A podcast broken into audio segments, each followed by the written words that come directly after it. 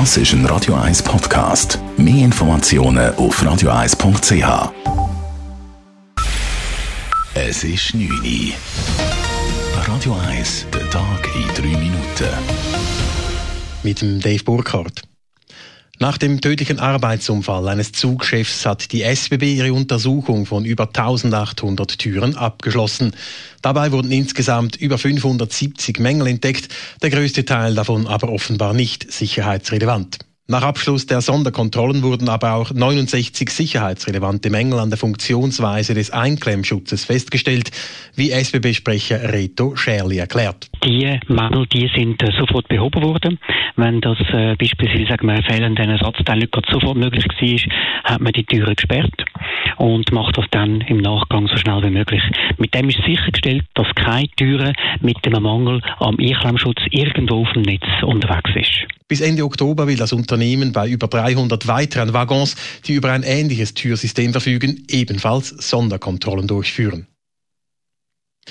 Der Gewinn der Schweizerischen Post ist im ersten Halbjahr um 25 Millionen auf unter 200 Millionen Franken gesunken. Die 25 Millionen Franken, die weniger verdient wurden, seien auf schlechtere Ergebnisse bei der Briefpost und der Postfinanz zurückzuführen. Die Post müsse darum nun über die Bücher und in naher Zukunft neue Ertragsfelder finden, sagt Postsprecherin Mascha Fursova. Es ist tatsächlich so, die Geldquelle für Post die wird immer kleiner, also aus den ertragsstärksten Bereich, Post, Mail und Postfinanz.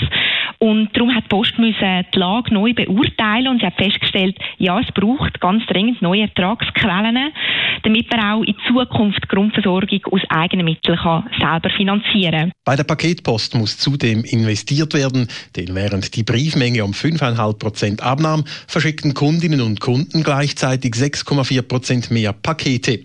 Daher stoße die aktuelle Infrastruktur langsam aber sicher an ihre Grenzen.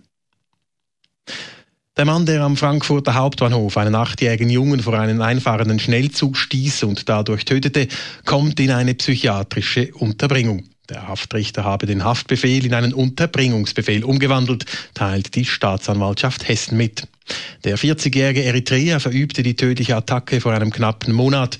Er war aus der Schweiz, wo er zuvor während über zehn Jahren gelebt hatte, nach Deutschland gereist. Die Hintergründe der Tat sind weiter unklar. Die Staatsanwaltschaft geht beim Mann von einer paranoiden Schizophrenie aus.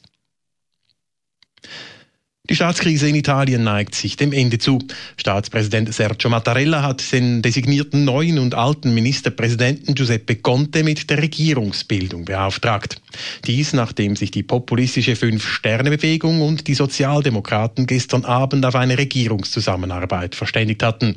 Damit konnten Neuwahlen abgewendet werden. Conte erklärte, die neue Regierung werde eine neue Menschlichkeit in die italienische Politik tragen. Die neue Regierung muss abschließend noch vom italienischen Parlament bestätigt werden. Radio 1 Wetter. Nach einem freundlichen Abend ist es in der Nacht zumindest teilweise klar. Morgen im Freitag starten wir dann mit ein paar Hochnebelfeldern mit einer Obergrenze von 1000 bis 1200 Meter. Nachher wird es dann, abgesehen von ein paar Quellwolken, recht sonnig und nochmal sommerlich warm. Am Morgen messen wir 16 bis 17 Grad, am Nachmittag gibt es dann bis zu 28 Grad.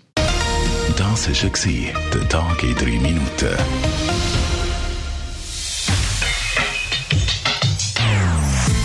Non-Stop Music auf Radio 1. Die besten Songs von allen Zeiten. Non-Stop. Radio 1.